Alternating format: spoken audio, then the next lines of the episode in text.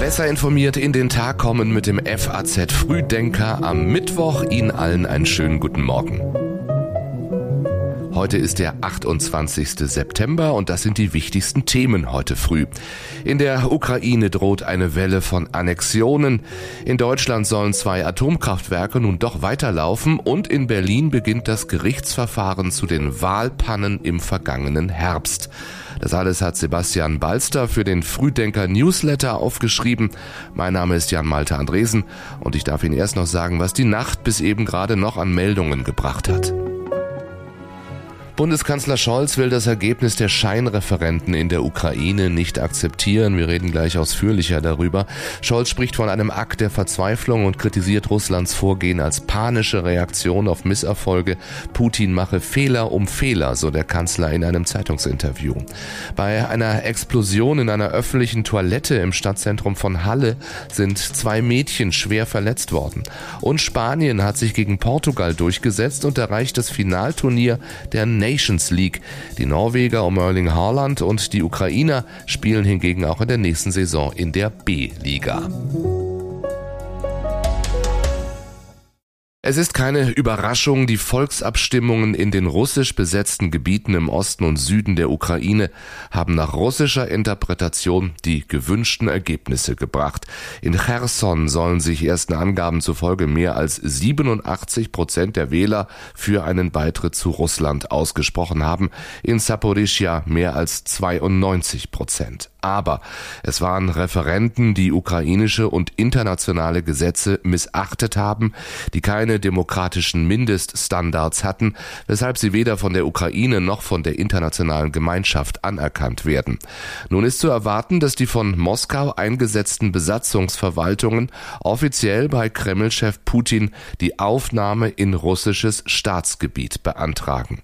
In einer Rede vom Sicherheitsrat der Vereinten Nationen fordert der Ukraine ukrainische Präsident Zelensky in der Nacht entschlossen gegen eine möglicherweise bevorstehende Einverleibung von Teilen seines Landes durch Russland vorzugehen. Annexation is the kind of move that puts him alone against the whole of humanity. Such a clear signal is now needed from every country in the world.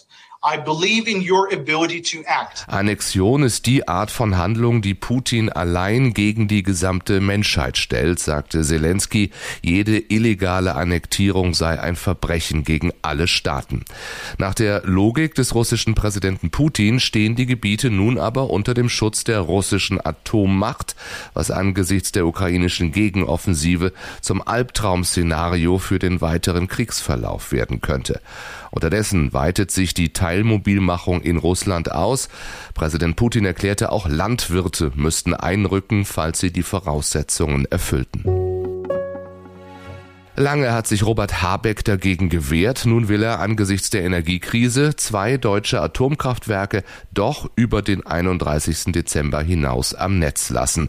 Habeck begründete den Sinneswandel mit einem Stresstest der französischen Energieversorger. Das ist der Stand heute, das will ich ausdrücklich sagen. Das Gesetzesverfahren muss ja noch durchgeführt werden, aber die Entwicklung in Frankreich ist in den letzten Wochen deutlich schlechter gewesen als eigentlich prognostiziert.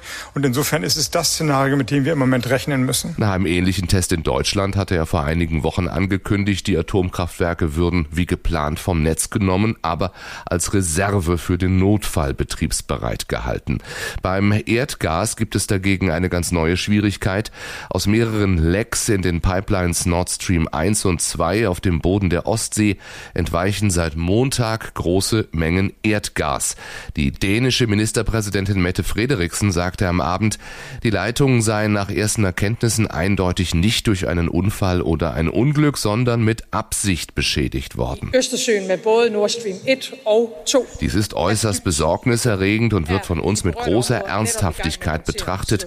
Die Behörden sind dabei, die Situation in den Griff zu bekommen, so die dänische Regierungschefin. Polens Regierungschef Morawiecki sprach von einem Sabotageakt. Für die Gasversorgung in Deutschland haben die Zwischenfälle zwar keine unmittelbaren Folgen, allerdings hat die Verunsicherung die Preise für Erdgas an den internationalen Energiemärkten wieder ansteigen lassen. Vorher waren sie zuletzt etwas gesunken. Die deutsche Sozialversicherung kommt an die Grenzen ihrer Finanzierbarkeit, weil die Bevölkerung immer älter wird und gesetzliche Leistungen in der Pflegeversicherung weiter ausgebaut wurden. So steht es in einem Gutachten des wissenschaftlichen Beirats des Bundeswirtschaftsministeriums. Dieses Gutachten wird heute vorgelegt. Die FAZ berichtet vorab über die Analyse. Die Fachleute erwarten demnach für die Pflegeversicherung einen Anstieg des Beitragssatzes von momentan gut drei Prozent des Bruttolohns auf rund fünf Prozent bis zum Jahr 2040. Der Gesamtbeitrag zur Sozialversicherung könnte auf bis zu 53 Prozent steigen. Das aber wäre nach Ansicht der Experten in diesem Beirat ein klarer Verstoß gegen die Generationengerechtigkeit. Um die Ausgaben zu senken, schlagen die Experten daher vor, eine Pflicht zur ergänzenden Privatvorsorge einzuführen. Es gibt nichts drumherum zu reden. Es hat viel Einschätzung gegeben und viel Planung. Sagte der frühere regierende Bürgermeister von Berlin, Michael Müller, damals über das Wahlchaos in seiner Stadt. Vor einem Jahr ging viel schief in den Berliner Wahllokalen. Jetzt entscheiden Richter, ob die Wahlen wiederholt werden müssen oder nicht. Damals kam es vor vielen Berliner Wahllokalen ja zu langen Schlangen. Zum Teil fehlten Stimmzettel, zum Teil gab es zu wenige Wahlkabinen, nicht zuletzt wegen zahlreicher Straßensperrungen, denn in Berlin wurden nicht nur Bundestag, Abgeordnetenhaus und Bezirksparlamente gewählt, für denselben Tag war der Berlin-Marathon angesetzt. In rund 400 Wahllokalen wurde deshalb noch nach 18 Uhr gewählt, als schon erste Hochrechnungen zum Ausgang der Wahl veröffentlicht waren. Wir gehen zum derzeitigen Sachstand davon aus, aus, dass sie nicht, äh, diese Unregelmäßigkeiten nicht mandatsrelevant sind oder wahlverfälschend. Ja, zu dieser Einschätzung kam der Bürgermeister damals, aber genau das sehen viele anders. Das Gericht entscheidet nun über gleich mehrere Einsprüche gegen das Wahlergebnis. Mögliche Entscheidungen sind, es findet keine zusätzliche Wahl statt, sie wird komplett wiederholt oder nur in einzelnen Wahlkreisen. Wegen des großen Interesses der Öffentlichkeit findet die Verhandlung in einem Uni-Hörsaal statt. Heute wird das Gericht seine Rechtsauffassung deutlich machen, aber noch keine Entscheidung treffen. Dafür haben die Richter danach noch drei Monate Zeit, also bis Ende Dezember.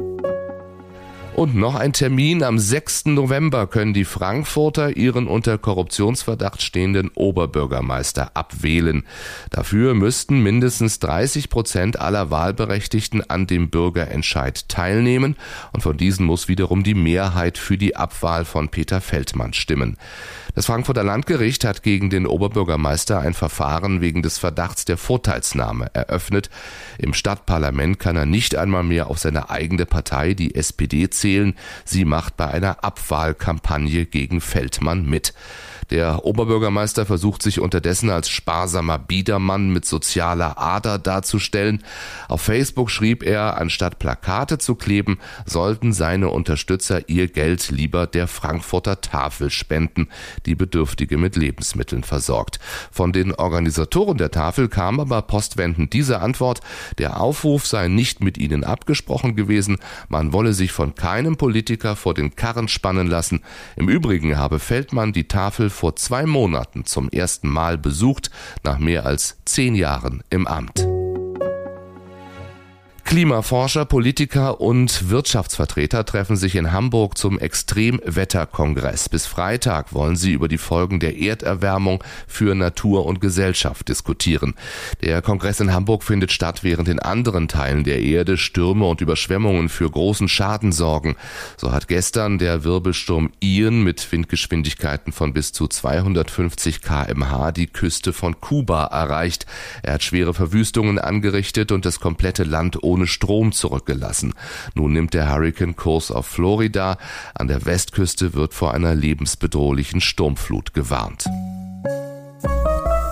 Das war der Morgen bei uns, der FAZ Frühdenker, immer um 6 Uhr abrufbar auf faz.net und überall da, wo es Podcasts gibt.